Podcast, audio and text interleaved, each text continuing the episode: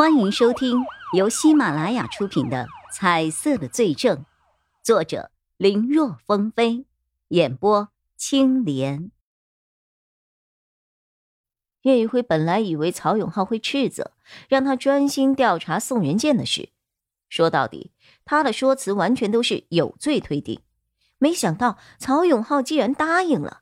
叶宇辉高兴的离开了办公室，去找钟离野，告诉他这个事情。最近因为他的一意孤行，钟离言也在背后遭人非议。两个人连日的努力，很快有了发现。他们发现李正义利用一些虚假名字开了皮包公司，而这些户头里竟然存有上亿的资金。这些钱和他的职位显然是严重不符的。除此以外，还发现。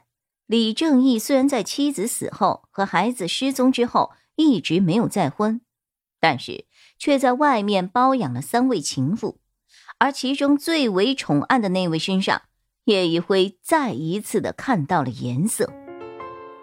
本来他只是想查查李正义的，没想到又蹦出来一个身上有颜色的人。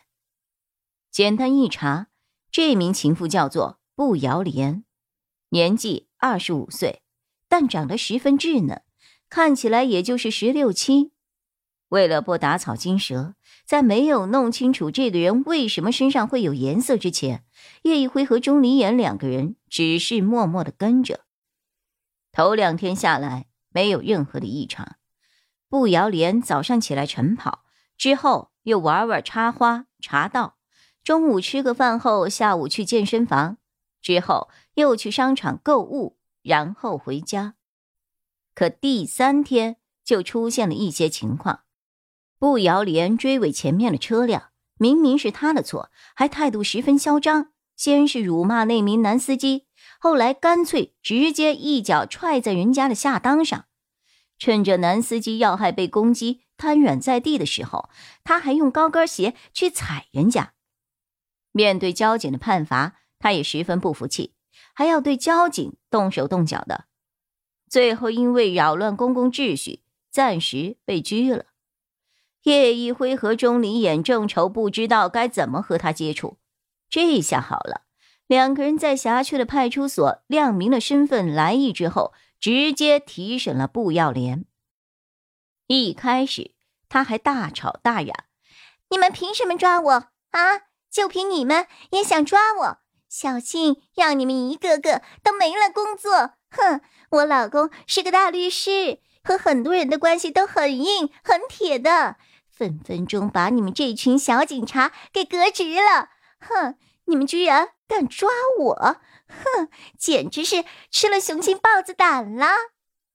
对于他的这番话，叶宇辉只是扔出了一张照片和几张文件。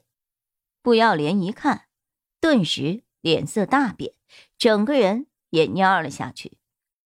那是孙伟策帮忙查到的，他包养了一个小白脸对方目前还涉嫌集资诈骗，他也牵扯在其中。现在咱们能够好好说话了吗？面对叶一辉的话，步摇莲沉默不语，看样子他似乎还不想开口。步摇莲，你不会觉得？自己做出了这些事情后，李正义还会不顾一切的来捞你吧？步摇莲继续一言不发。不过，瞧他那个眼睛滴溜溜的转，显然是在权衡利弊。叶宇辉见状，准备再施一点压，结果还没有等他开口，对方说的话就直接把叶一辉给惊倒了。警官，我要举报！我要举报！李正义喜欢一些少女，未成年的少女。我举报他，我举报他。哼，这算举报有功吗？你说的这些有证据吗？